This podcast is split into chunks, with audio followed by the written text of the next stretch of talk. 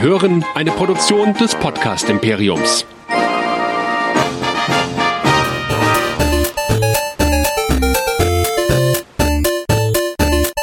Ich bin Luke Skywalker und ihr hört Nerdizismus, der nerdige Podcast. Viel Spaß!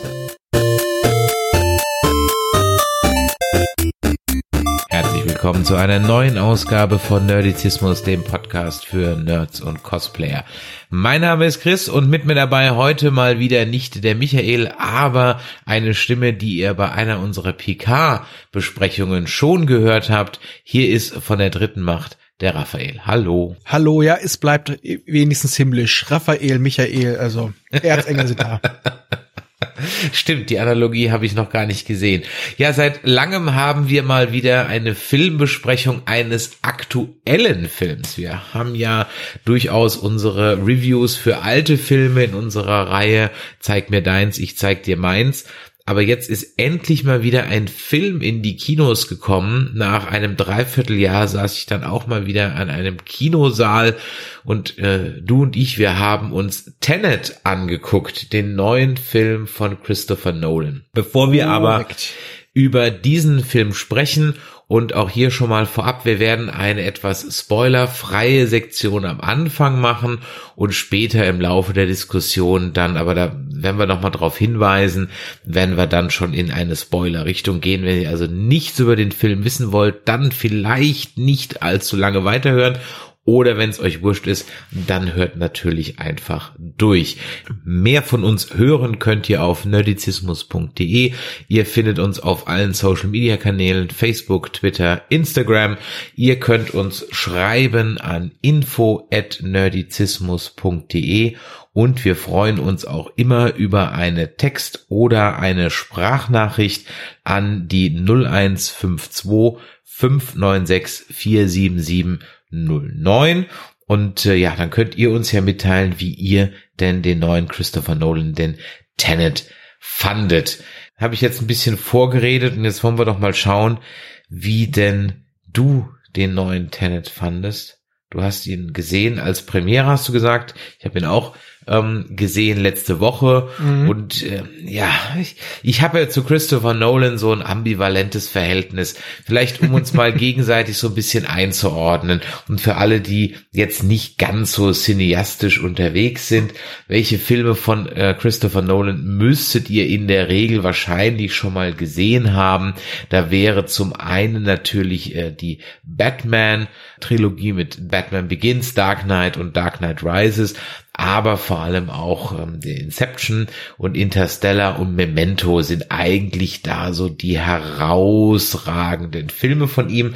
Er hat dann als letztes, bevor Tenet kam, noch den Film Dunkirk gemacht. Den habe ich noch nicht gesehen.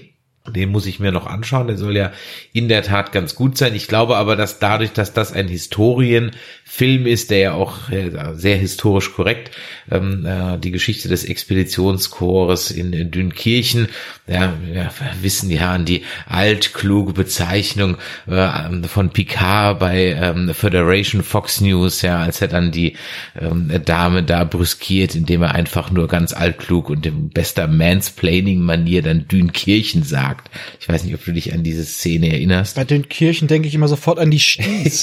ja, ja, stimmt, oder die Sties. Für mir ist jetzt Dünkirchen eindeutig mit Star Trek Picard und dieser altklugen Ausspruch verbunden. Und ja, also von daher, das sind so die Filme. Und bei mir geht's ähm, eigentlich immer ähm, mit Christopher Nolan Filmen so, die Batman-Filme mal außen vor genommen, die ich gut, aber dann in manchen Teilen doch sehr überschätzt halte. Bisher hat mich noch kein einziger Christopher Nolan Film dazu bewogen, ihn mehr als einmal zu sehen, nachdem ich aus dem Kino rauskam. Sowohl Interstellar als auch Inception als auch Memento. Und jetzt habe ich irgendwie bei Tenet auch nicht so das Bedürfnis, den unmittelbar nochmal zu sehen, wobei ja viele im Internet sagen, oh, den muss ich mir sofort nochmal angucken, damit ich den auch irgendwie nochmal ganz anderen Augen sehe. Wie geht's dir denn mit Christopher Nolan Filmen so allgemein? Also ich sag mal, er ist ein handwerklich guter Regisseur, ähm, immer sehr durchwachsen. Allerdings muss ich sagen, seine Filme folgen oft einem gewissen Schema und wer ein paar Filme von ihm gesehen hat, der kann bei seinen Filmen mit dem großen Twist immer schon relativ früh sagen, wie es abläuft. Das ging mir bei dem Film auch so. Es war auch schon bei Interstellar, den ich aber tatsächlich ganz gerne mag. Äh, seine Filme haben meistens eine gute Musik. Das ist immer schön, aber äh, ich muss sagen, gerade seine letzten Filme finde ich, ich finde sie gut, aber ich finde sie massiv überschätzt. Weil das ging schon los mit äh, Inception. Oh, der Film hat so viele Ebenen. Oh, den muss, den muss man jetzt mal verstehen. Nein, der Film war gut zusammengeklaubt, es war ein handwerklich netter Film und auch ähnlich wie bei dir jetzt bei Tenet, ich habe auch nicht das Bedürfnis, den Film nochmal zu sehen, um ihn zu verstehen, weil eigentlich so schwer zu verstehen ist er nicht. Äh, aber das, da, da müsste man halt halt dafür spoilern. Er hat halt eine interessante Idee verarbeitet und das macht er auch in seinen meisten anderen Filmen außer Batman. Er hat ein äh, inter interessantes Grundkonzept um das er die Geschichte rumspinnt, aber er hat leider oft die Neigung dazu, dass die Charaktere drumherum ziemlich egal sind. Ja, ich reiß mal ganz kurz an, worum es geht, ohne jetzt auf die Handlung jetzt schon im Detail einzugehen. Äh, es geht also um einen CIA-Agent, der sich selbst nur der Protagonist nennt, gespielt von John David Washington, dem Sohn von Denzel Washington. Und der wird, ja, Teil einer Geheimorganisation namens Tenet, beziehungsweise bekommt einen Geheimauftrag namens Tenet, denn er muss die ja, Zerstörung der Welt verhindern, und zwar die Zerstörung der Welt durch Kräfte aus der Zukunft. Und äh, da muss er erstmal ein Drittel lang, nämlich das erste Drittel des Films, in klassischer Bond-Manier um die Welt reisen, bevor es dann im zweiten Drittel dann durchaus äh, endlich mal ein, eine Plot-Development gibt und im dritten Drittel dann eben zum Finale zugeht. Also, es ist irgendwo ein Zeitreisefilm, aber nicht wie jetzt Back to the Future oder ähm, der Whirlpool ist eine verdammte Zeitmaschine oder Bill and Ted's verrückte Reise durch die Zeit mit irgendeinem Gerät, sondern ähm, Dinge und Personen können, so wird es im Film genannt, invertiert werden. Das heißt, sie können in der Zeit nach vorne oder zurück richtig gespult werden und man kann sich da auch eben entsprechend durch Portale in der Zeit nach vorne und zurück bewegen. Und das ist schon visuell höchst eindrucksvoll gemacht. Das hat man so noch nicht gesehen, dass also nicht nur ähm, man jetzt mit einem Charakter in die Vergangenheit reist und man dann vielleicht irgendwelche Szenen nochmal aus einer anderen Perspektive sieht oder in die Zukunft, so wie das bei Zurück in die Zukunft eben ist oder in anderen Zeitreisefilmen, sondern hier ist es wirklich so, dass sowohl die Vergangenheit, also die rückwärts laufende Zeit, als auch die vorwärts laufende Zeit parallel in einem Bild zu sehen sind. Und das sieht schon beeindruckend aus. Und das hat man so auch noch nicht gesehen. Und da sage ich jetzt mal ein bisschen kühn, es ist vielleicht dann doch Style over Substance. Mm, naja, ich sage ja wieder, es ist eine gute handwerkliche Leistung, weil da hat jemand in jeder Hinsicht schön choreografiert, weil er immer bei jeder Szene bedenken musste, wie sie aus der Richtung funktioniert aus jeder Richtung. Und daher, das ist schön aufeinander abgestimmt. Da steckt, glaube ich, einiges an Planung hinter. Also da verbeuge ich den Kopf. Aber äh, naja, es ist halt auch im Kino so, du willst tolle Bilder sehen. Ähm, so übermäßig beeindruckend fand ich sie jetzt nicht. Ich fand, es war halt einfach schön choreografiert. Also ähm, man hat dann oft beim zweiten Mal dann die Szene, wenn man die Szene dann quasi nochmal invertiert gesehen hat, dann sind einem noch mal ein paar Kleinigkeiten extra aufgefallen, hat dann gemerkt, ah, das hatte jetzt da und damit zu tun. Das war schön gemacht. Aber ja, und wie du schon sagtest, ist es halt auch ein, äh, was ich jetzt noch nett fand, ist es halt einfach wirklich ein klassischer Aufbau von einem Theaterstück, diese drei Akte. Also mhm. Also wirklich von dem altertümlichen und ja, es ist ein interessantes Konzept, aber ich, Style over Substance würde ich nicht sagen. Das war jetzt wirklich eher bei, bei Inception so mit den sich biegenden Häusern. Also das war ja dann wirklich, ähm, okay, es war erstmal A3s geklaut und das sollte wirklich erstmal beeindruckend wirken. Aber hier fand ich's, es war meistens eher zweckmäßig. Gehen wir mal ein bisschen auf den Cast ein, bevor wir dann auch ähm, weiter noch reingehen. Wir haben in der Hauptrolle John David Washington, den Sohn von Denzel Washington. Und mir war gar nicht klar, dass ich äh, John David Washington schon mal gesehen habe. Black Lightsman. In also. Nee, live in Farbe und bunt. Oh. Ja. ja, denn der hat mal in der NFL Europe bei Düsseldorf Rheinfire gespielt. Okay. ja, 2007. Äh, Er war selber auch jung NFL-Profi, hat es aber nicht ganz so gepackt in der NFL und wurde dann ähm, im Rahmen von diversen Ausleihdeals erst nach Hamburg getradet an die Sea Devils und ist dann während der Saison zu Rheinfire gegangen. Und da ich regelmäßiger Rheinfire-Gänger war, ähm, ja mein Gott, ich waren ja so viele Spieler, die hast du ja gar nicht alle gemerkt und da stand jetzt auch nicht im Stadionheft, dass der Sohn von Denzel Washington als Running Back irgendwie da mitspielt, aber äh, er muss mir im der damals noch, äh, was war das damals noch, LTU Arena, glaube ich, dann durchaus vor meinem Altbier rauf und runter gerannt sein. Vielleicht habe ich ihn auch beschimpft oder so. Rheinfire hat jetzt ja nicht so dolle gespielt, keine Ahnung. Aber beziehungsweise du hast gerade einen Film angesprochen, wo er mitgespielt hat, Black Clansman, mir sagt der nix. Muss man den gesehen haben? Ähm, der ist auf jeden Fall recht unterhaltsam. Ähm, hat damit zu tun mit einem schwarzen Polizisten, der mehrfacher Form Rassismus begegnet, unter anderem halt auch bei der Polizei selber und er will dann undercover gehen, halt auch jetzt bei der Drogenfahndung. Ähm, also wollte ursprünglich, aber will undercover, äh, blub, zurückspulen, wollte underco undercover gehen und nimmt sich ein ganz hohes Ziel. Als Schwarzer will er den Ku Klux Klan unterwandern. Und ja, wird ein bisschen schwierig als Schwarz. Er telefoniert halt erst wirklich nur mit dem obersten Clansbruder dort. Ja, und dann sollen sie sich treffen und dann verdut er sich mit einem anderen Polizisten zusammen, der dann äh, von unserem geliebten Kylo Ren gespielt wird. Ich sehe gerade bei Wikipedia, Adam Driver spielt mit. Ja. Also Genau. ich meine, Spike Lee macht Reg- Regie, also es liest sich für mich jetzt nicht als kompletter Schrott. Nö, es ist äh, überraschend gut. Also ein paar Sachen finde ich, ein paar Mal schießt er ein bisschen übers Ziel hinaus, aber ich habe mir tatsächlich angeguckt, als er, glaube ich, bei Amazon Prime drin Okay. war. Und ich hab's nicht bereut. Ich fand ihn ganz gut. Da fand ich seine schauspielerische Leistung auch recht gut. Also man muss sagen, ich finde, er spielt von der Mimik her recht reduziert. Mhm. Und ähm, leider muss ich auch sagen, in dem Film hat er mich auch schauspielerisch nicht begeistert, was ich aber auch ein bisschen unterstelle, es liegt an der Rolle. Du hast ja schon gesagt, der Charakter heißt auch wirklich nur der Protagonist. Wir erfahren nicht den richtigen Namen. Und ich habe, es scheint immer so ein bisschen, als ob äh, die Charaktere und speziell er wirklich immer nur ein äh, Vehikel für die Story sind. Nicht andersrum. Normalerweise ist ja die Story ein Vehikel für die Charakterentwicklung. Und er, äh, ja, also er hat reduziert gespielt, wäre schon übertrieben. Es war, Also ich muss ganz ehrlich sagen, ich fand ihn jetzt gar nicht so schlecht, dahingehend, als dass mir das erste Drittel sowieso wie ein etwas gehetzter Bond-Film vorkam. ja, auch die Dialoge. Die Dialoge, Ja. da muss ich kurz einhaken, weil das hat mich so aufgeregt. Das hatte sowas, so von diesem Tempo und vom Duktus. Was kostet der Döner? 6,50. Ja, super. Gehen wir, holen wir, weg. So, so alles so pack, pack, pack, pack, pack aufeinander, als ob wir das auswendig gelernt haben und wir scheißen das einfach nur runter. Ähm, das wirkte sehr oft, ja, es, da, da fehlte die Natürlichkeit, da fehlte der Fluss, da fehlte Emotion.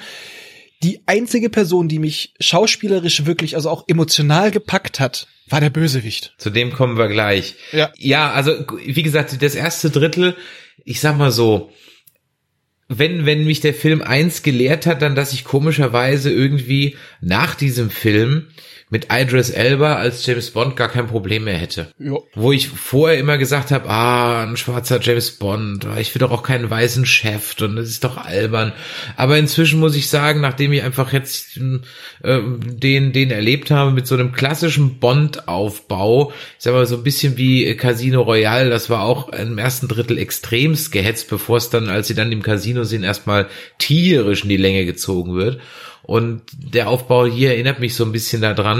Und auch natürlich auch das, das Gehabe mit den Anzügen Ja. und, und das Briefing mit, mit Michael Caine. Ich weiß, was du meinst. Das waren einfach alles so, auch das mit, mit Michael Caine, diese Restaurantszenen, das waren alles so ultra cool durchgestylte und durchchoreografierte Konversationen. Kein Wort zu viel, Genau, keine ja. Sekunde zu lange warten. Das wirkte halt wirklich so wie der gezwungene Aufbau. Aber das, was du ja auch sagtest, dieses ganze James Bond-Gehabe, das ist ja auch so ein Ding von Nolan. Der liebt Spionage-Thriller. Ich glaube, man braucht es aber auch, damit man sich zumindest mal erstmal zurücklehnen kann als Zuschauer und sagen kann, okay, kenne ich.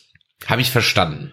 Ja, das funktioniert hier jetzt erstmal wie so ein Agentending, habe ich verstanden. Ja, und man wird schon so langsam ein bisschen an die Mechanik des Invertierten äh, rangeführt, was ja immer mehr ausgebaut wird. Aber so kann, so wird man schön, schön sanft damit bekannt gemacht mit ein paar Gimmicks und darf sich erstmal dran gewöhnen, ja. Wobei es natürlich auch nicht erklärt wird, sondern es wird immer weg erklärt mit stellen Sie keine Fragen. Ja, gibt ja später sogar Sinn. Wie, funkt, wie funktioniert das? Ja, stellen Sie keine Fragen, glauben Sie einfach dran. Okay, gut. Also ähm, ja, wie gesagt, er spielt halt da einfach einen CIA-Agenten. Ich sag mal ganz solide. Von daher mal gucken, was aus ihm rauskommt. Ähm, unser Forever Nerd Girl mag ja Denzel Washington jetzt nicht so. Wir haben uns in letzter Zeit auch ein paar Denzel Washington Filme wieder angucken müssen. Ich habe ja gar nichts gegen Denzel Washington und sein Sohn macht das jetzt ganz okay. Ich hätte aber jetzt auch nicht äh, also mitgekriegt, hat, dass sein Sohn ist, wenn er sich überall tausendfach durch durchgetreten worden wäre und breit getreten worden wäre.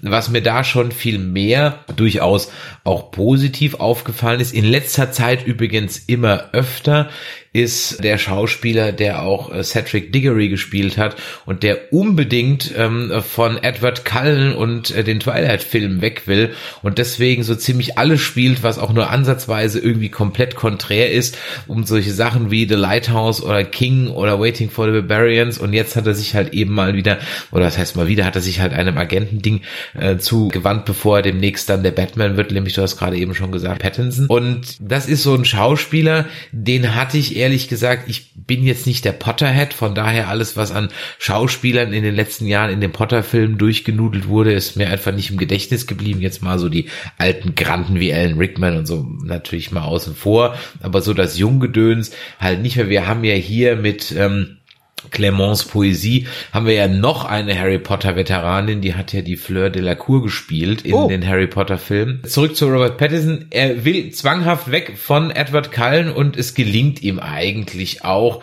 Ja, er, er gibt einen soliden Agenten-Buddy. Nicht mehr und nicht weniger, aber solide ich sag mal, er holt aus der Rolle, ich sag mal, die beiden Rollen können nicht viel hergeben, aber er, er holt ein bisschen was raus. Das hat so ein bisschen was Frisches bei ihm. Ähm, er wirkt jedenfalls lebendiger als die Hauptfigur. Und ich habe mich halt mit ihm ein bisschen mehr beschäftigt, als ich gehört habe, er wird der neue Batman und er hat ja einige Indie-Filme gedreht und dann hat man sich das mal so angeguckt und ich muss einfach mal sagen, ein guter Schauspieler und ich freue mich ganz ehrlich darauf, ihn als Batman zu sehen. Ich bin gespannt auf äh, den Batman. Ich fand den Trailer sehr interessant. Ich kann mich zwar weder mit Look und vor allem mit dem Batmobil überhaupt nicht anfreunden. Ja. Also diese, dieses, dieses Mustang-Auto da, äh, okay. Aber ich, ich gebe dem Ganzen, also ich will ihn deswegen nicht verdammen, weil das ist einfach eine Geschmacksfrage. Richtig. Ich, ich bin gespannt, wie, wie, wie das rüberkommt. Das sieht auf jeden Fall extrem brutal aus. Die ersten Gerüchte schießen ja schon ins Kraut dass es ja dann doch mit dem ähm, im Joker Universe mit Joaquin Felix irgendwie spielen soll und der Michael Keaton, der olle Tim Burton Batman soll irgendwie auch als Batman drin vorkommen. Also es bleibt gespannt. Ich bin gespannt, wie sie das alles verweben wollen. Ja, Robin Pattinson ist okay, hat mich jetzt aber auch nicht umgehauen. Was willst du halt aus so einer Agentengeschichte machen? Also das, das ist ja und ähm, ich hast du ihn auf Deutsch gesehen? Hast du ihn auf Englisch gesehen? Ja, hier lief er nur auf Deutsch tatsächlich. Okay, ich habe ihn auf, auf Englisch gesehen, muss ich ganz ehrlich sagen, Gott sei Dank mit Untertiteln. Ähm, nicht, weil ich das Englischen eigentlich so nicht mächtig bin, aber weil es halt einfach gerade bei solchen Zeitreisedingern doch recht fix hin und her ging. Und da war ich ganz froh, dass ich ab und zu auch mal was mitlesen konnte, um einfach sicher zu gehen, dass ich das richtig verstanden habe. Ähm, dann haben wir als weibliche Hauptrolle Elizabeth Debicki, eine australische Schauspielerin, 30 Jahre alt, und die habe ich vorher zweimal, dreimal gesehen. Und zwar zum einen in der grandiosen äh, Serie äh, The Night Manager mit Tom Hiddleston. Mhm. Wer sie mhm. noch nicht gesehen hat, guckt sie euch an. Ist Ganz vermerkt. Groß.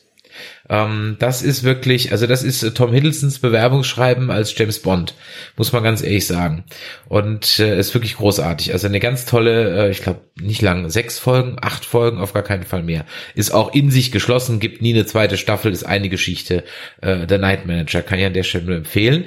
Ähm, die Kollegen äh, oder die Freunde und Nerds, die gerne die MCU-Filme gucken, haben sie schon ähm, als hohe Priesterin Ayesha in Guardians of the Galaxy 2 gesehen und das, wo ich sie das letzte Mal gesehen habe, war dann im Cloverfield-Paradoxon, der eigentlich mit Cloverfield überhaupt nichts zu tun hat, wo man dann am Ende einfach noch den Cloverfield-Namen drüber geklatscht hat, um das irgendwie da noch hinzubiegen.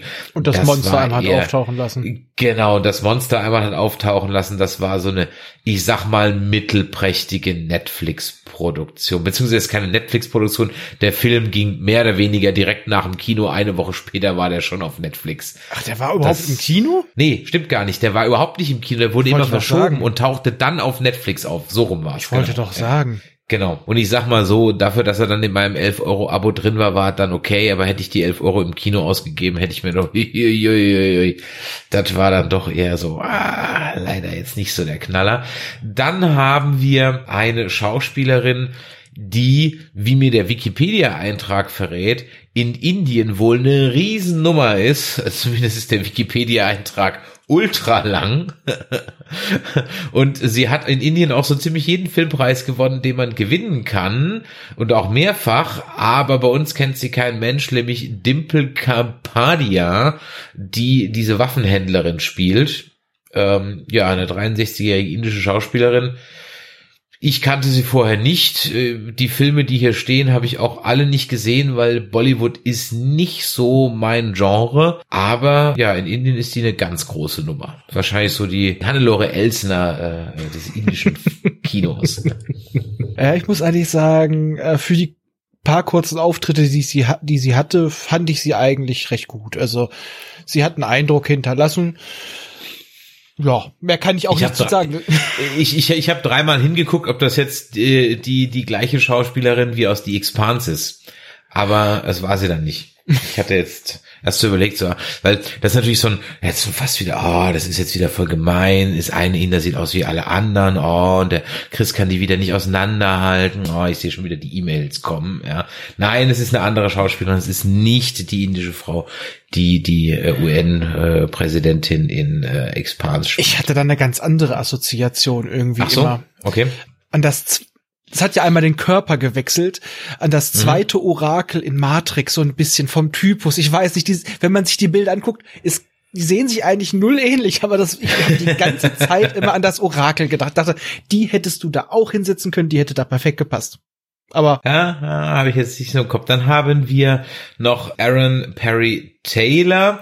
Äh, den kennen auch geneigte MCU-Gucker, nämlich als Quicksilver aus äh, den Avenger-Filmen Age of Ultron, Return of the First Avenger und äh, ich glaube in Godzilla oder so spielt und er auch mit. Und Kick-Ass, stimmt, in Kick-Ass ist er auch dabei.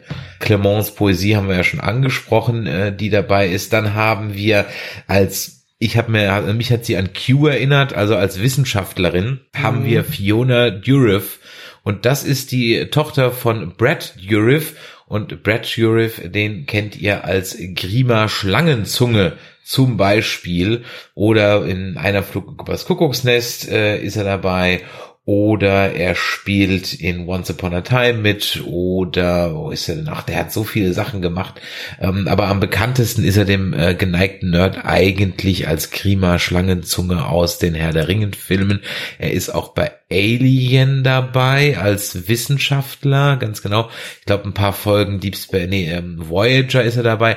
Also, den habt ihr auf jeden Fall schon mal gesehen. So, und auch hier wieder dein Töchterlein, ähm, die spielt also hier äh, die ja, Wissenschaftlerin, die dem Protagonisten die Zeitreisewelt erklärt und dann ein Schauspieler, den ich natürlich immer wieder gern sehe, auch wenn ich zweimal hingucken musste, ob er es wirklich ist am Anfang, weil ich den überhaupt nicht auf dem Schirm hatte, dass der da mitspielt, ist natürlich Kenneth Brenner. Und Kenneth Brenner gucke ich ja immer gern. Äh, Kenneth Brenner habe ich kennengelernt im äh, Montagabends 22.15 Uhr im ZDF durch diese Shakespeare-Filme, die er da gemacht hat. Heinrich der Fünfte, viel Lärm um nichts, Othello, Hamlet, die liefen so relativ oft im ZDF Und da habe ich den zum ersten Mal wahrgenommen. Und seitdem gucke ich den eigentlich sehr gerne. Man hat ihn auch gesehen als Frankenstein in Mary Shelleys Frankenstein. Eigentlich so die einzig halbwegs werkgetreue äh, Verfilmung des Frankensteins Romans. Ja, halbwegs Wer, wer dazu mehr ja. wissen möchte, hört sich Ja. von Jules Verne's Erben die Folge äh, über Mary Shelleys Frankenstein an. Da haben wir sehr intensiv über solche Sachen diskutiert. Im Vergleich zu den Boris Karloff-Filmen ist es noch halbwegs werkgetreu. Das ist ja auch kein Kunststück. Ja, er ist auch ein Harry Potter Veteran. Er hat nämlich den Gilderoy Lockhart gespielt, dass ich die Namen aus dem Potter Universum so drauf habe, das Forever Nerd Girl wäre so stolz auf mich. Normalerweise habe ich die eigentlich da nicht. Und er hat auch bei Nolan Filmen mitgespielt, nämlich zum Beispiel bei Dunkirk. Ja, und er spielt den Bösewicht, der auch so ein klassischer, ja, Bond-Bösewicht eigentlich ist, ne? Andrei Sator, so der böse russische Oligarch, äh, der mit Plutonium handelt und ein Waffenhändler ist und die Welt vernichten will. Also es ist so ein, so ein, er könnte eigentlich auch nur eine Katze haben auf dem Schoß und irgendwie Ja. so ein, so ein Anzug mit Stehkragen. ja, aber er darf ein bisschen mehr Tiefe haben. Wenigstens eine der Figuren dort. Er hat mich erinnert an, ich weiß nicht, ob du den so im Kopf hast, mich hat er erinnert an Klaus-Maria Brandauer in Sag Niemals Nie. Ähm, da ist er ja auch der Bösewicht in dem Thunderball Remake. Ja, da ja. spielt er den, äh, den Emilio Lago. Das kann aber auch daran liegen, dass die meiste Zeit einfach auf dieser Yacht gespielt hat und auch bei Sag Niemals Nie spielt es die meiste Zeit auf dieser Luxus, äh, Luxusjacht. Und irgendwie haben die mich da so, hat er mich so ein bisschen dran erinnert. Also so leicht, ja, äh, so, so geistig so auf, auf der, auf der, auf der Grenze zum, zum Wahnsinn und dann wieder so normal, nett und dann auf eine Sekunde auf die andere durchdrehend und so. Ähm, das war schon echt, ich, ich fand's gut, war für mich das schauspielerische Highlight des Films. Ja, da sind wir uns einig. Aber ich komme jetzt immer gerade noch nicht darauf klar, als du gerade sagtest, das ist der, der Lockhart hier aus dem zweiten Harry Potter. Und ich kenne diese Rolle und ich sehe dann diese Rolle in Tenet und ich komme überhaupt nicht drauf klar. Weil er sieht da so abgefuckt auf. Er spielt ihn so rotzig und da machte ein so, äh, im Harry Potter Film war er so ein Überschönling. Äh, Finde ich gerade total verstört. Aber äh, grandios, wie gesagt, ich bin auch der Meinung, der Mann hat grandios gespielt. Also der kam richtig aus sich raus. Äh, ich hatte oft halt auch wirklich, ich konnte den, den Bösewicht mehr verstehen als äh, die eigentlichen Protagonisten. Weil die Mhm. haben, die haben, deren Antrieb war einfach, es muss getan werden und er, äh, er hat mehr aus sich selbst heraus gehandelt und das war irgendwie interessanter. Also ich hätte es ihm gegönnt.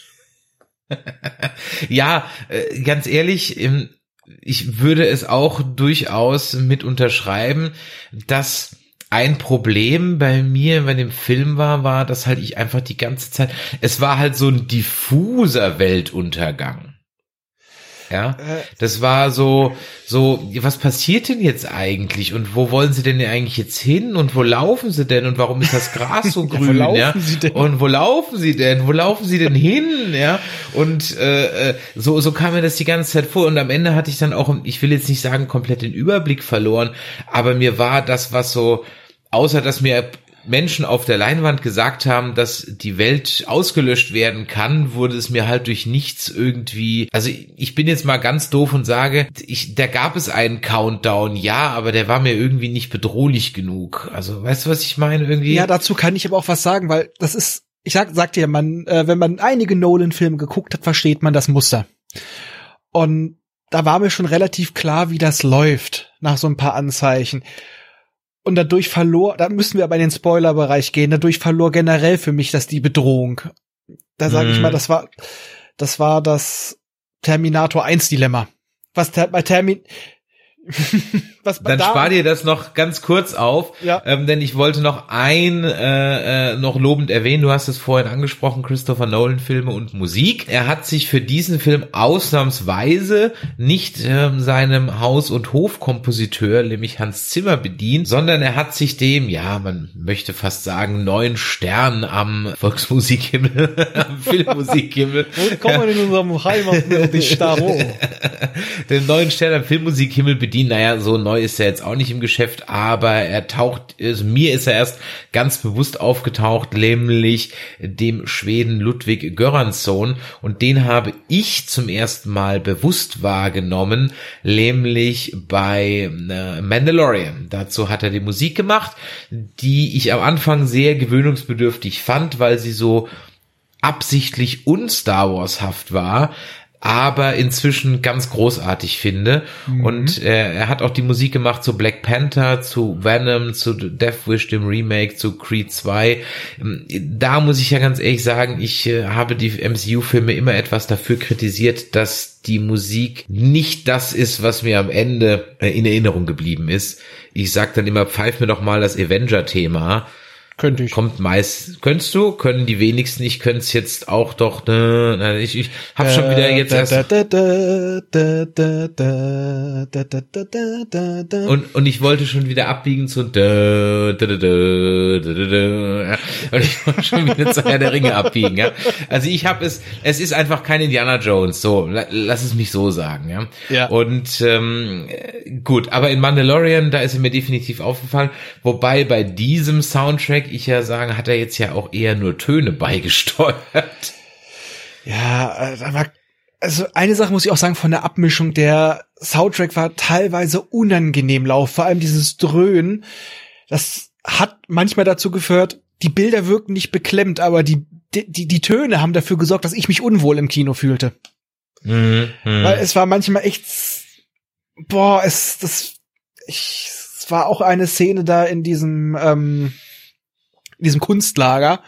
Ja. Und dann plötzlich ging dieses Oh ja. Und das war ja, so richtig ja. so, uh, man hörte noch ein bisschen die Melodie dahinter. ich fühlte mich dabei richtig unwohl, weil es war nicht angenehm. Ich mag's, wenn der Bass ordentlich rumpelt, aber das waren einfach Frequenzen und Lautstärken, die das einfach unangenehm gemacht haben. Ich weiß nicht, ob das beabsichtigt war, aber ähm, das ist tatsächlich ein Punkt. Also für mich war der Soundtrack vor allem eine Sache, laut. Für mich war er einfach nur Geräusch. Was ja, vielleicht meine Art zu sagen ist, dass es laut war. Bleibt am Ende, wenn wir also Regisseur Musik haben, noch einer, nämlich die Kamera, die ist von heute, von heute mal, einem in der Schweiz geborenen holländischen Kameramann, der auch schon hinter der Kamera stand bei James Bond Spectre, Dünkirk, Ad Astra, auch Interstellar gemacht hat, Dume, äh, Dame König Aspion ähm, das waren so seine Filme. Und da muss ich ganz ehrlich sagen, die Kamera fand ich toll, weil sie mir mhm. nicht aufgefallen ist. Ja. Gott sei Dank ein Film, bei dem die Action-Szenen einfach verfolgbar waren, wo ich permanent als Zuschauer wusste, wer wo ist, ohne übertriebene Wackelkamera oder sonst irgendwas, wo man irgendwann nach 20 Sekunden gar nicht mehr hingucken kann.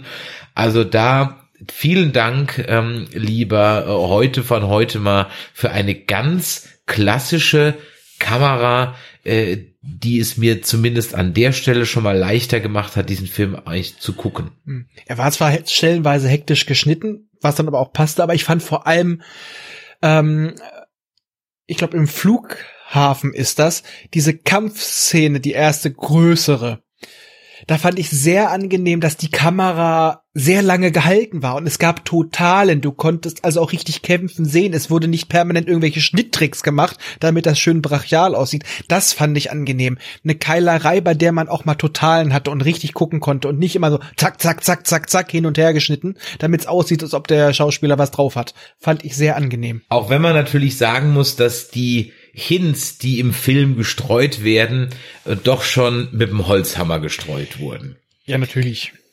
Aber es war, also ich sag mal, da gibt's Filme, die schaffen das ein bisschen, also die Kamera stand mir immer einen Ticken zu lange auf dem, worauf ich achten sollte. Also es war nicht so, dass irgendwelche Hinweise so im irgendwo in Bildhintergrund oder so nebenbei, sondern guck jetzt hier hin, merkt ihr das jetzt? Ja, ich bleib ja, noch eine Sekunde länger drauf. Und das ist Nolan. Jetzt, nein, ich gehe nicht, jetzt gehe ich weg. Ja. Das ist nun mal Nolan. Das ist, also da habe ich auch nicht viel anderes erwartet. Aber Okay, ist mir so jetzt bei einem Nolan-Film jetzt noch nicht aufgefallen, aber ich, wie gesagt, ich habe sie ja auch alle nur einmal gesehen, die Batman-Filme außen vor. Aber guck dir mal vor allem, ähm, oh Gott, jetzt habe ich wieder den Namen vergessen. Wie hieß nochmal der Weltraumfilm? Interstellar. Unter Interstellar, den ja äh, Gesichtspunkten an. Also ich sag mal, ich wusste recht schnell, dadurch, wie, äh, wie lange das da drauf bleibt, die Reaktion, äh, dass er der in Anführungsstrichen Geist ist, der seiner Tochter Mhm. ähm, die Nachrichten gibt. Den Weg dorthin wusste ich nicht und warum er das ist, aber man konnte, ich konnte mir schon denken, er schickt selber danach das zurück, weil es ging immer mit oh, Gravitation, sie geht durch die Zeit und dann wie die Kamera auf ihn. Das war teilweise war die Bildsprache relativ eindeutig, weil irgendwie Nolan nutzt immer die gleichen Muster. Mhm. Schwer, Ja, schwer gut. zu erklären, aber wenn man es oft genug gesehen hat. Naja gut, da, hat halt jeder Regisseur so seins, ja. Also ich meine, das Mhm. Muster von J.J. Abrams ist, ich scheiß dich einfach so mit so viel Bildern und so viel Plot zu, dass du über den einzelnen Plot gar nicht nachdenken kannst und erst Ja. ungefähr drei Wochen nach dem Film merkst, dass du eigentlich nur großen Kappes gesehen hast. Das ist halt J.J.-Style, ja. Ja. Und so hat halt, hat halt jeder im Grunde genommen so seins oder Jerry Bruckheimer, der einfach keine Einstellung machen kann, ohne dass sich nicht auf fünf Ebenen was bewegt. Wenn du das einmal gesehen hast in einem Jerry Bruckheimer Film, die, die Transformers-Filme sind berüchtigt dafür, ja, dann kannst du es nicht mehr ungesehen machen, Ja. weil dann siehst du einfach, dass in je, wirklich in, egal ob es ein Gespräch ist zwischen hier, ähm, äh, wie heißt der, Shia LaBeouf. Genau, und, und äh, die, die Tante da, also irgendwie eine Liebesszene im Dorm oder sonst irgendwas. Es bewegt sich immer was in, der ersten Ebene, die Schauspieler in der zweiten und dritten und dann noch in der vierten, fünften Ebene bewegen sich immer irgendwelche Dinge, inklusive Kamera, die nie ruhig ist. Das wäre mir zum Beispiel noch nicht aufgefallen. Oh, wenn du das einmal gecheckt hast, dann kannst du es nicht mehr ungesehen machen und dann, boy. Deswegen habe ich so Schiss, die, die weiteren Transformer-Teile zu gucken, weil ich mich nur, also die sind eh wahrscheinlich scheiße, aber die werden halt dann noch beschissener werden. Da kann ich momentan die Animationsserie empfehlen, die ist tatsächlich schön. Und da hab die auf Netflix, da habe ich kurz reingesappt, aber ich bin jetzt nicht so der Transformer-Typ. Sag mir, dass es jetzt nicht nur für Kids ist. Ist es auch dann nicht. gucke ich da gerne noch mal weiter. Es ist zwar so, dass es auch Kids gucken können, aber äh, ein bisschen, ein paar Punkten ist der Humor ein bisschen flapsig, aber ich finde schon, die hatten einen deutlich düsteren Unterton. Also man kann es sich gut angucken, ist auch nicht so lang. Äh, hat dann recht äh, relativ abgeschlossenen Punkt, dann geht's zum nächsten Akt. Also man kann sich's antun. Ich habe es nicht bereut. Ist auf jeden Fall hat hat einen erwachseneren Humor als die Filme. Okay, das will was heißen. Gut, ich würde mal sagen, an der Stelle gehen wir jetzt mal so ein bisschen in die Spoiler-Sektion über. Jetzt haben wir schon fast eine halbe, dreiviertel Stunde über die ganze Geschichte gesprochen. Ich denke mal, nach dem Kino Durst, den die meisten haben, würde ich sagen, ihr könnt euch wahrscheinlich jetzt durchaus schlechtere Sachen angucken. Ich meine, die Tatsache, dass es jetzt äh, der erfolgreichste Film des Jahres ist, ist halt jetzt auch irgendwie so ein No-Brainer. Ja, also es war, ja, der erste, der halt sich traut, wieder ins Kino zu gehen, wird natürlich auch die meisten Zuschauer da für dieses Jahr abräumen. Aber ich muss sagen, es ist auch ein Film, den sollte man dann auf der Leinwand gesehen haben. Ja. Die Bilder, die wirken einfach auf jeden Fall auf der Leinwand viel besser. Und von daher denke ich mal, ähm, fürs Erste, für alle, die jetzt nicht mehr in, äh, nicht näher gespoilert werden wollen, würde ich sagen, guckt ihn euch an. Ihr werdet anständig ausgegebene sieben Euro oder zehn Euro oder was das Kino bei euch noch mit sieben Euro war jetzt ein bisschen lächerlich, also zehn, zwölf Euro ja ausgegeben haben. Für alle, die jetzt noch ein bisschen bei uns bleiben, gehen wir jetzt mal in die Spoiler-Sektion und äh, von daher verabschieden wir uns an der Stelle von allen, von allen Nicht-Spoiler-Leuten und alle anderen sagen wir, wir haben euch gewarnt. So, ja, was sagen wir jetzt dazu, wenn der Spoiler-Sektion sind? Also ich habe gerade eben gesagt, wir haben drei Akte. Wir haben den James Bond-Akt am Anfang, wo also praktisch erstmal Worldbuilding betrieben wird.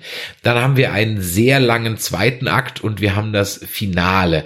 Ähm, Im zweiten Akt vor allem fließen die Zeitlinien aufeinander und im dritten Akt gibt's dann sozusagen, ich sag mal, die große Endschlacht und der Bösewicht wird halt dann entsprechend äh, erledigt. Ich fand das erste Drittel, habe ich vorhin schon gesagt, ein bisschen gehetzt. Das war so bam, bam, bam, bam, bam. Wir müssen das jetzt hier alles ganz, ganz schnell etablieren. Bei 150 Minuten Laufzeit. Hm, dafür war mir der Mittelakt dann ein Ticken zu lang. Und ganz ehrlich, beim Schlussakt bin ich auch an manchen Stellen irgendwie ausgestiegen. Also es wird ja etabliert und vielleicht kannst du das mal, äh, vielleicht hast du es ja verstanden. Es wird ja etabliert, dass wenn ich in der Zeit zurückreise, ich dort die Luft nicht atmen kann. Deswegen rennen alle, die in der Zeit zurückgereist sind, mit einem Atemgerät rum. Mhm. So. Am Ende, am Schluss haben, hat aber keiner mehr ein Atemgerät. Also sowohl Team Blau nicht als auch Team Rot nicht. Habe ich nicht gerafft. Die sind nochmal durch die Schranke gegangen. Also habe ich das irgendwie nicht mitgekriegt oder was? Okay. Nee, es wird, es, es wird so zwischendurch angedeutet, aber es wird nicht gezeigt. Aber es wird schon so angedeutet bei den Vorbereitungen, dass die ähm, quasi jetzt nochmal sich invertieren, also wieder in den richtigen Zeitzustand zurückversetzen, dass sie wieder vorwärts laufen. Das okay. Geht. Weil okay. ähm, die, das siehst du ja auch bei der Endschlacht, dass, äh, wie ja. hieß er noch, Neil, ja. äh, der war ja erst wieder invertiert, hat dann doch gesagt, ich mache bei euch mich und hat sich dann wieder invertieren lassen. Also das geht hin und her. Genau, und da muss ich ganz ehrlich sagen, habe ich so ein bisschen den Überblick verloren irgendwie. Ja. Vor allem, weil einige Geschichten ja schon außerhalb des Films ansetzen. also ich habe ja vorhin gesagt, das ist das das Problem, bei der Film hat das Problem, was das Schöne an Terminator 1 ist. Und deswegen war für mich bei dem Film auch keine Bedrohung, denn alles passiert, weil es so passieren muss, damit die Zukunft so eintritt. Wir sind in einer sehr komplexen Zeitschleife. Hm.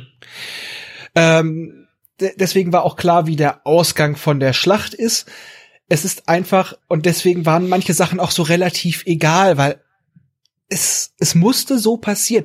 Die hätten gar nicht die Erde zerstören können, weil das, was da gezeigt wird, ist halt einfach eine, eine Zeitschleife. Aber sie mussten es pro probieren, damit das passiert. Und dadurch kann es auch sein, dass die spekulieren ja auch mit dieser Zeitreisetechnologie, wo, ja, vielleicht hat sie gar keinen Anfang. Das ist wie die Brille von Kirk. Er verkauft sie und später kriegt er sie dann äh, Jahrhunderte später von seinem besten Kumpel Pille geschenkt und dann verkauft er sie später wieder in der Vergangenheit. Temporale Paradoxie. Sie war schon ja, immer also, da, weil sie da ist. Genau, und das äh, mit dem Großvater-Paradoxon, das wird sogar explizit erwähnt und erklärt. Für alle, die es also noch nicht mitgekriegt haben, wird das also explizit nochmal erwähnt. Ja, also da bin ich ein bisschen, muss ich ganz ehrlich sagen, ein bisschen ausgestiegen und ich war mir halt nie so hundertprozentig sicher, bin ich jetzt ausgestiegen oder ist das doch so ein bisschen JJ-Style, so nach dem Motto, jetzt denk nicht so viel nach, ich scheiß dich hier jetzt mit Handlung zu. Ja, also das, der einzige Grund, weshalb ich das vielleicht nochmal sehen wollen wollen würde, wäre, um zu gucken, ob das in sich überhaupt eigentlich alles Sinn macht. Also da hat er einen äh, geschickten Kniff gefahren, indem er quasi dafür gesorgt hat, dass der Protagonist irgendwann in der Zukunft wieder zurückreist, um Tenet zu gründen, um sich auch später selbst zu rekrutieren. Dadurch kannst du noch so viele andere Zeitschleifen einführen, die alles erklären. Aber er muss sie nicht zeigen. Mhm. Und er weiß ja auch, was alles passiert, weil ähm, wenn irgendwas ist, spricht das jemand auf sein Gerät. Das kann er in der Zukunft dann abhören. Er weiß einfach schon alles. Er hat den Vorteil. Vorher, ähm, vorher ist er selber der Unwissende. Das heißt ja, deine beste Waffe ist die Unwissenheit. Aber ich denke mir halt, er könnte trotzdem nicht anders handeln, als er es eh getan hat, weil das, was passieren muss, passiert. Ich denke mir halt, dieser Satz mit, keine Informationen haben, ist vielleicht auch einfacher, weil wenn du dann Bescheid weißt, dann fängst du zu viel an zu grübeln. Wenn ich jetzt das tue, passiert das oder passiert's, weil ich es nicht tue. Deswegen ist Unwissenheit nicht die Waffe, sondern in diesem Fall ist Unwissenheit der Segen. Dachte ich mir. Das ist schon meine. ja, so den Krüger-Effekt mit Zeitreisen, ja. Wenn du nicht weißt, dass du doof bist, kannst du ja auch keine Gedanken machen, ob du doof bist, ja. Also, äh, ja, es ist, ähm, ich, ich habe halt die ganze Zeit im Kino gesessen. Wie gesagt, das erste Drittel, das Bond-mäßige, da saß ich so, ja, okay, what's the point, ja. Ähm, irgendwann dachte ich mir, ich bin noch gedankenmäßig ein bisschen abgeschweift, wo ich mir dann dachte so, ja, Poloshirts unterm Anzug wird hoffentlich nicht die neue Mode werden. Ja. Ähm, dann habe ich mir gedacht, oh, ansonsten sind die Anzüge ganz cool irgendwie. Dann habe ich mir gedacht, auch ein schwarzer James Bond wäre auch ganz cool. Dann habe ich mir gedacht, hm, du denkst verdammt viel über Nebensächlichkeiten nach, als eigentlich auf den Film zu achten. Mhm. Dann habe ich irgendwie angefangen, auf jeden Kram zu gucken um dann halt festzustellen, das muss ich auch nicht machen, weil die gerade erwähnte Kamera bleibt sowieso stundenlang auf allem drauf, was ich später nochmal beachten soll, damit ich es bloß nicht vergesse. Und dann komme ich äh, im, im Mittelakt zwar zu einer durchaus interessanten, nämlich weil dann ja auch beide Zeitlinien parallel zu sehen sind. Ähm, und vielleicht kannst du mal, wie hast du diese Portale verstanden? Das heißt, man, und wie hast du überhaupt diesen Algorithmus verstanden? Also es gibt in der Zukunft wird ein Algorithmus entwickelt, der sozusagen den Weltuntergang einläutet. Und weil man das nicht möchte, zerteilt man diesen Algorithmus in sieben, neun, acht, zehn, zwölf irgendwas Teile und versteckt ihn in der Vergangenheit. Okay, muss man jetzt auch erstmal drauf kommen. Ähm, und dann, das heißt, ich habe meinen Rechner hier kriegt einen Algorithmus und dann wird daraus Skynet, das wird auch nicht erklärt. Das ist einfach ein Algorithmus, der die Welt vernichtet. Ja, Punkt. da war das Ding für mich A, nicht zu so viel drüber nachdenken oder die Möglichkeit, was ich ja sagte, alles geschieht, weil es geschehen muss. Mhm. Diese Bedrohung ist einfach nur ein Mittel, damit alles geschieht, weil es geschehen muss. Ist, dieser Algorithmus ist da, weil er schon immer da war, weil er gebraucht wurde. Das ist, wie gesagt, das ist für mich dieses Zeitschleifen-Ding. Damit kann ich mir das so erklären, dass ich damit auch ruhig schlafen kann. Weil Zeitschleife ist da eine elegante Lösung. Nur, dass diese Zeitschleife kein, kein Kreis ist, sondern aus dem Kreis geht noch mal ein Kreis und dann kommt, irgendwann kommt es wieder am Anfang an, aber es ist ein wildes Kuddelmuddel. Mhm. Ja, und der Bösewicht, der will die Welt vernichten, weil, was war seine Motivation nochmal? Er, er wird eh qualvoll sterben. Genau, weil er Das- Magen, äh, weil er Bauchspeicheldrüsenkrebs hat und deswegen sowieso stirbt. Genau, ja. Und dann will er halt die ganze Welt mit runter äh, in den Abgrund reißen und er hat halt durch seine Waffenhändlerei von diesem Algorithmus beziehungsweise den Teilen erfahren und hat auch schon irgendwie acht von neun Teilen zusammengesetzt und im Laufe des Films erhalte dann eben halt die die anderen zwei und äh, ja, das war mir halt alles, also der Punkt war, dadurch, dass ich irgendwann so ein Ticken raus war, was will der eigentlich, weil ja auch erst relativ spät gesagt wird, warum er das überhaupt will. Ähm, und äh, der hat's ja dann auch in, in klassischer Bond-Bösewicht-Manier zwar nicht dem Protagonisten erklärt, aber halt seiner Freundin. Jetzt so, ah, jetzt erzähl ihr doch nicht den Plan. Ne? Das hätte man doch irgendwie anders lösen können, ja. Ah, jetzt erzählt er da seinen Plan und alles, was rauskam, ist, ich habe Krebs und ich will sterben und dann muss die ganze Welt mit mir sterben. So, okay, gut. gab ja. eine andere Sache, bei der ich von Anfang an Kopfschmerzen gekriegt habe. Und zwar, als es zum ersten Mal er mit diesen invertierten äh, Pistolenkugeln, wo er die aus der Wand raussaugt, ja. dann dachte ich mir auch schon, okay, die invertierten Waffen wurden zurückgeschickt. So haben sie es ja erst verstanden. Später kann man das ja so sehen. Die invertierten Waffen sind Waffen von Soldaten, die zurückgelaufen sind, aber dann ihre Waffen vor dem Invertieren irgendwo in der Schlacht verloren haben. Dann dachte ich mir sonst vorher auch mal, ja, aber die, die, wenn die ja rückwärts alles, dann müssen diese Pistolen ja von Anfang an der Zeit da gewesen sein. Wie sind die da reingekommen? Aber selbst wenn man das mit invert- invertierten Soldaten reinschießt wieder, man kann es sich halbwegs erklären, aber es macht unglaublich Kopfschmerzen. Deswegen hasse ich Zeitreisen. Das gibt nur Kopfschmerzen. Nicht so Ja. viel drüber nachdenken. Das, Nee, das, da, da, dafür nicht- ist man nicht gedacht. Also wenn man sich das aufmalt, wirklich mit dem Schemata, dann kriegt man das hin. So hat man Gefühl, ja, das passt, aber wenn man es wirklich aufdröseln will, muss, muss man da mit einem Papier, ein Stück Papier und einen Stift setzen. Dann ergeben ein paar Sachen, die einem Kopfschmerzen machen, wieder halbwegs Sinn, aber er hat damit, wie gesagt, eine schöne Möglichkeit gefunden, Plotholes wegzuwischen. Ja, die Plotholes oder die Plotholes werden ja auch, ich hatte es vorhin schon gesagt, ja im wahrsten Sinn des Wortes wegdialogisiert, ja, in, Ja. indem es heißt, sie müssen es nicht verstehen, sie müssen nur dran glauben. Das Richtig. war ja auch, also da habe ich mich als Zuschauer so direkt angesprochen gefühlt, so kauf die Scheiße jetzt. Das ist hier jetzt die Prämisse von unserem Film und jetzt denk gefälligst nicht drüber nach, sondern kauf den Kram jetzt. Ja. Macht dann aber auch Und- mehr Spaß. Absolut, absolut. Nur das fällt mir halt leider immer ein bisschen schwer, so so ganz ja naiv in so eine Sache reinzugehen. Außer ich weiß von vornherein, das Ding heißt Sharknado. Das ist was anderes. Aber wenn sich halt Filme sehr ernst nehmen, dann versuche ich sie halt auch ernst zu nehmen und dann, äh, muss es dann auch irgendwie passen. Was natürlich jetzt nichts gegen äh, nicht gegen den Film spricht, dass der, wir haben es vorhin gesagt, beeindruckend aussah und laut Aussage ähm, der Macher ja auch die CGI-Effekte auf ein Minimum zurückgefahren wurden und da bin ich wirklich mal aufs Making-of dann mal gespannt.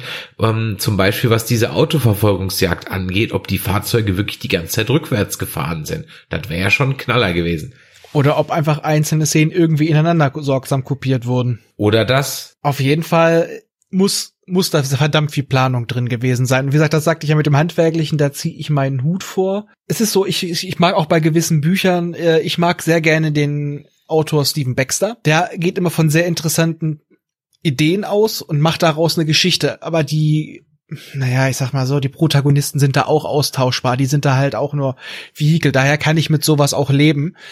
Allerdings ist das halt auch sowas, das muss ich nicht ein zweites Mal lesen oder in diesem Fall ein zweites Mal gucken. Ähm, das ist, ich sag mal, das ist auf definitiv ein Film, den kann man sich und sollte man sich auch im Kino angucken und sollte sich auch drauf einlassen. Aber danach, ja, ich werde mir noch mal angucken, wenn er vielleicht mal irgendwo kostenlos im Streamingdienst ist, aber das muss nicht. Das einmal hat komplett gereicht. Ich habe mir auch irgendwie Inception damals nicht noch mal angeguckt. Ja, genauso ging's mir auch und Interstellar halt eben auch. Das ist ja genauso der Punkt. So, ich gucke mir diese Nolan-Filme an und denke mir so, ja, das war jetzt ganz nett, ja, aber ich verstehe jetzt äh, den Bohai da drum irgendwie nicht. Und ähm, die Batman-Filme sind gut, also vor allem, wobei, wenn man sie direkt hintereinander guckt, dann merkt man vor allem von eins zu zwei schon nochmal einen gewaltigen Bruch. Also der erste war ja durchaus noch sehr comichaft, wohingegen dann zum zweiten und vor allem zum dritten, das ja dann ganz realistisch sein sollte. Und äh, ja, wie gesagt, dann Heath Ledger, der alles überstrahlt und bla und Pium Peng. Ähm, alles ganz nett. Äh, am Ende des Tages sind es aber halt Comicfilme, die sich unglaublich ernst nehmen, weshalb ich dann den Comicfilm wieder nicht so ernst nehmen kann. Da macht das MCU das einfach besser, die nehmen sich nicht so ernst, ja. Und äh, das macht das Ganze dann ein bisschen äh, der amerikanischen, sag mal, lighthearted, also so leichtfüßig, ja. ne? Und dann geht das so ein bisschen vor sich hin und die Nolan-Filme nehmen sich einfach immer so unglaublich schrecklich ernst. Es ist auch, der ganze Film ist auch eine ziemlich spaßbefreite Zone. Ich weiß nicht, wie es auf Deutsch war, aber auf Englisch hat für mich kein einziger One-Liner funktioniert. Es gibt nope. so ein paar coole äh, Action-Hero-Sprüche. Da hat aber mich nicht ein einziger davon für mich funktioniert. Sie sind alle zu übercool. Ja, genau. Sie sind alle einen Ticken zu übercool. Und am Ende gibt's da noch mal so diese, ach, ich kann es halt auch nicht mehr sehen, so die Casablanca-Referenz. Oh, ich glaube, das ist das Ende einer wunderbaren Freundschaft. Nein, das ist erst der Beginn. Ich, oh, oh, oh. Ja, okay, also, ja. Also jetzt noch mal zu diesem äh, Hype und Nolan da muss ich auch immer sagen, die werden auch immer so verkauft, sie sind so komplex, sie sind so, so vielschichtig. Und da zitiere ich mal einen unserer Gäste, wir Menschen fühlen uns gerne schlau. Und wenn uns immer gesagt wird, das ist so ein komplexer, tiefsinniger Film, und dann versteht man den, dann darf man sich auch mal ganz doll schlau fühlen. Und dabei sind diese Filme eigentlich gar nicht so super komplex, aber sie, sie erwecken den Anschein, unglaublich komplex zu sein. Aber wenn du näher rangehst, okay, diese Zeitreisethematik, die ist schon so ein bisschen, da muss man ein bisschen Hirnschmalz anstrecken, um das zu verbinden. Aber äh, es ist kein Hexenwerk. Mhm. Und ja, wie gesagt, wir fühlen uns alle gerne schlau. Das hat, haben wir nämlich damals, als wir äh, Ex Machina mit den Waschkaus besprochen haben. Mhm. Und wir sind alle dem Film auf den Leim gegangen, dachten wir, haha, wir haben dich durchschaut, wie du funktionierst. Und dann hat er uns dreimal an der Nase lang gef äh, geführt. Und dann meinten wir auch alle, wir fühlen uns einfach alle gerne schlau. Und deswegen so, ha, ich hab dich durch, äh, durchschaut. Und der Film lässt einem im Glauben, weil er ist nicht so komplex, wie man ihn gerne darstellt. Mhm. Ja, das, das äh, fasst die ganze Geschichte, glaube ich, ganz gut zusammen. Ja, ähm, deswegen macht es trotzdem Spaß, ihn zu gucken. Ja. Aber man braucht, glaube ich, nicht aus dem Film rausgehen und denken, man hat jetzt hier 20 IQ-Punkte mehr auf seiner Habenseite. Ähm, ich sag mal, äh, da habe ich, Entschuldigung, dass ich unterbreche, aber da ja, habe ich nach Arrival habe ich mehr diskutiert. Bei den Filmen fand Arrival, ich das war das mit den Aliens und diesen Ringsprache da, ne, mit dieser genau, Zeichensprache, ja. Genau, ja. die das ihr Denken verändert hat und dann auch ihre Wahrnehmung. Ähm, das, bei dem Film habe ich danach mehr diskutiert. Der war so, ging raus, ja, läuft. Genau, richtig.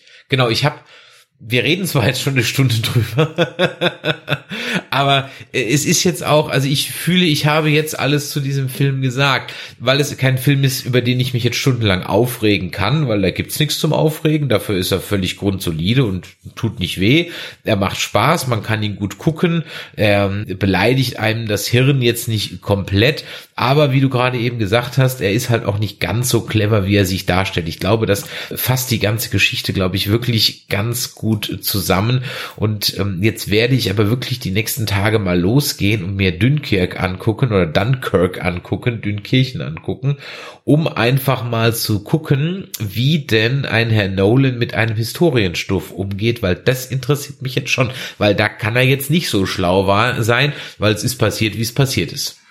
Ja, aber deswegen, ich mag ja halt auch wirklich gerne seine Batman-Filme, vor allem den zweiten, ähm, weil das ist einfach ein schöner Thriller da gibt's keine überraschenden großen Wendungen. Und äh, mir gefällt ja vor allem The Dark Knight, weil der Film auch funktionieren würde, wenn er kein Batman-Film wäre.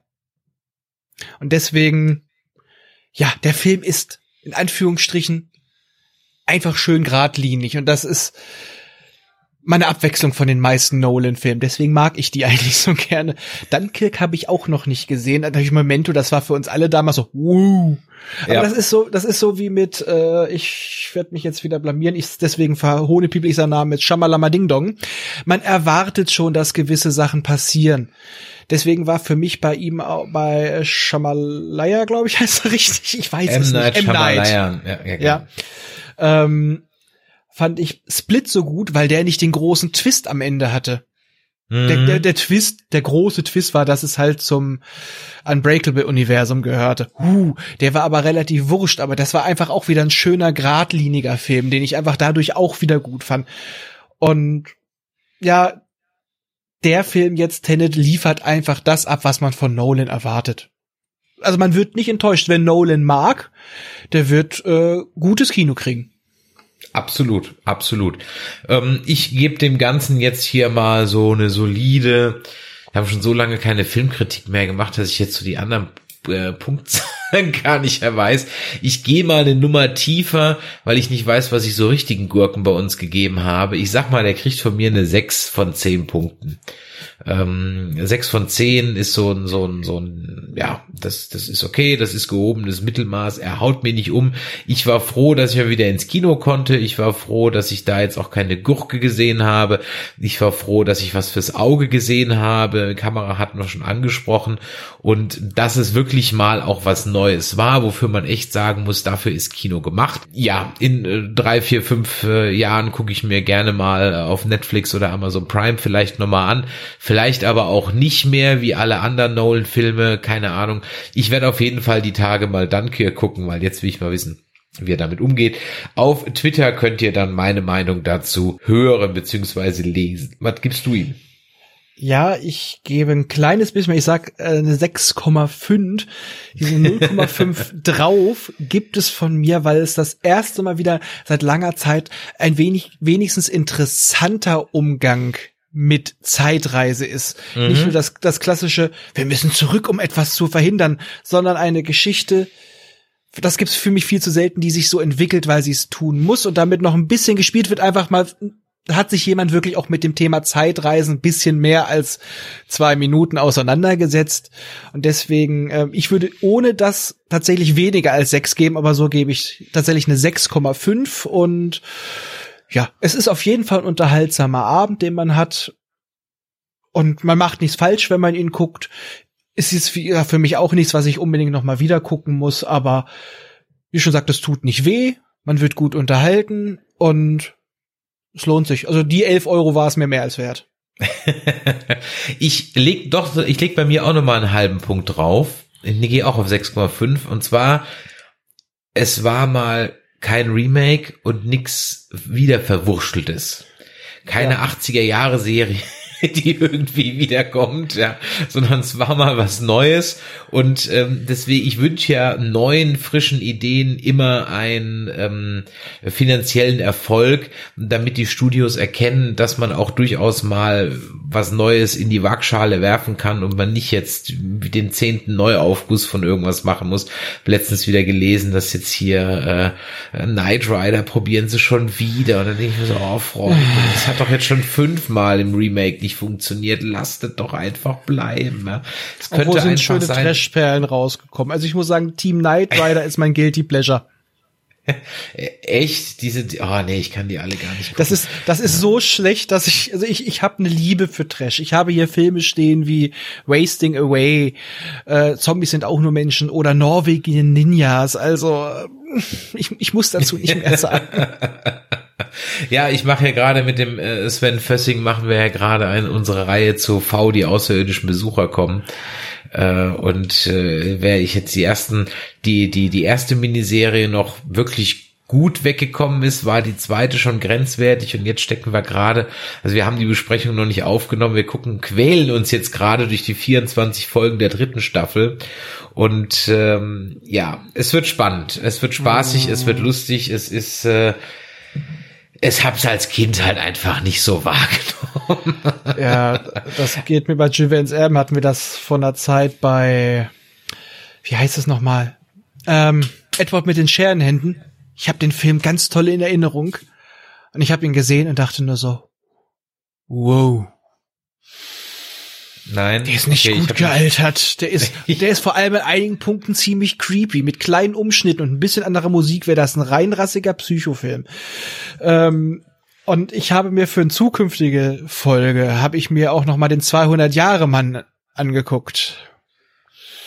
Auch nicht. Ja. Nee, nee, das, ich sag mal, den Film sollte man so in Erinnerung halten, wie man ihn noch ne, im Kopf hat. Man muss ihn nicht gucken, der war zu Recht ein Kassenflop. Ich hatte Probleme, den Film zu kriegen.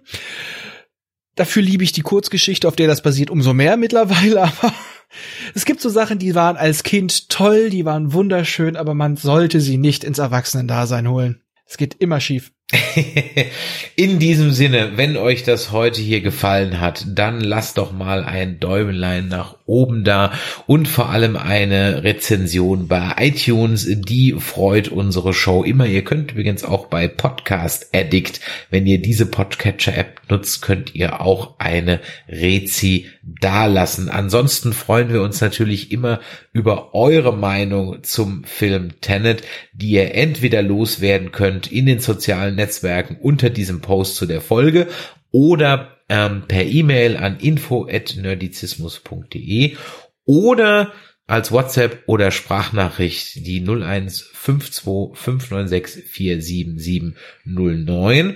Und Raphael, wo kann man von dir mehr hören? Äh, erstmal auf unserer Internetseite www.popschutz-podcast, Popschutz mit Doppel-P, äh, sind alle Folgen drauf. Ansonsten hört man mich ähm, in der dritten Macht, wie du schon gesagt hast. Man hört mich auch bei Jules Erben. Ich sag mal, Dritte Macht ist ein bisschen anarchischer, Jules Erben ist ein bisschen gehobenere Diskussion.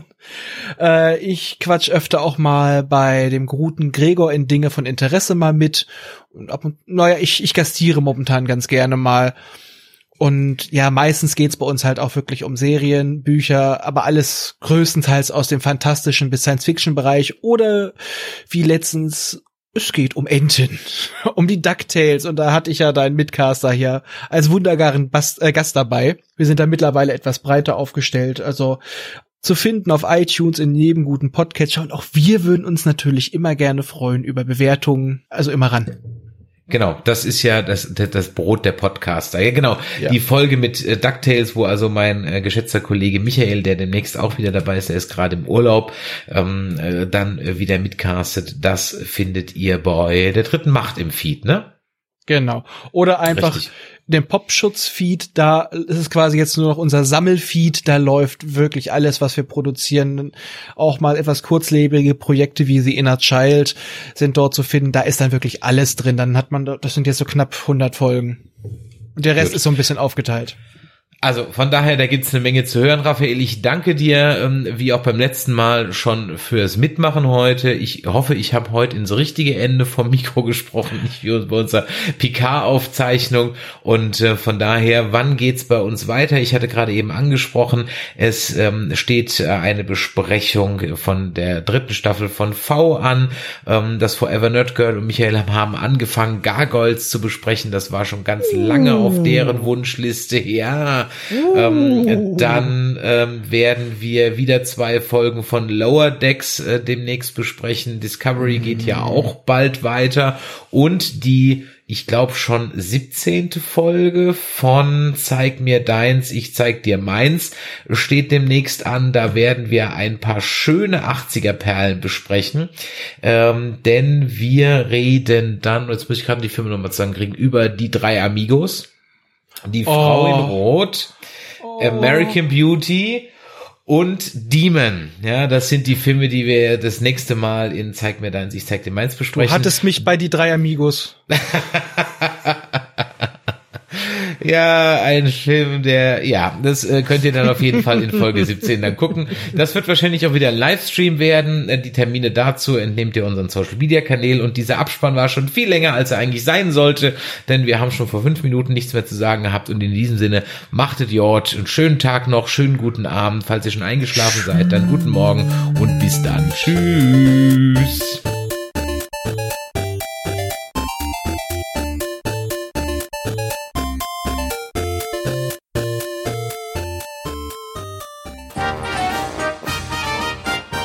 Produktion des Podcast Imperiums.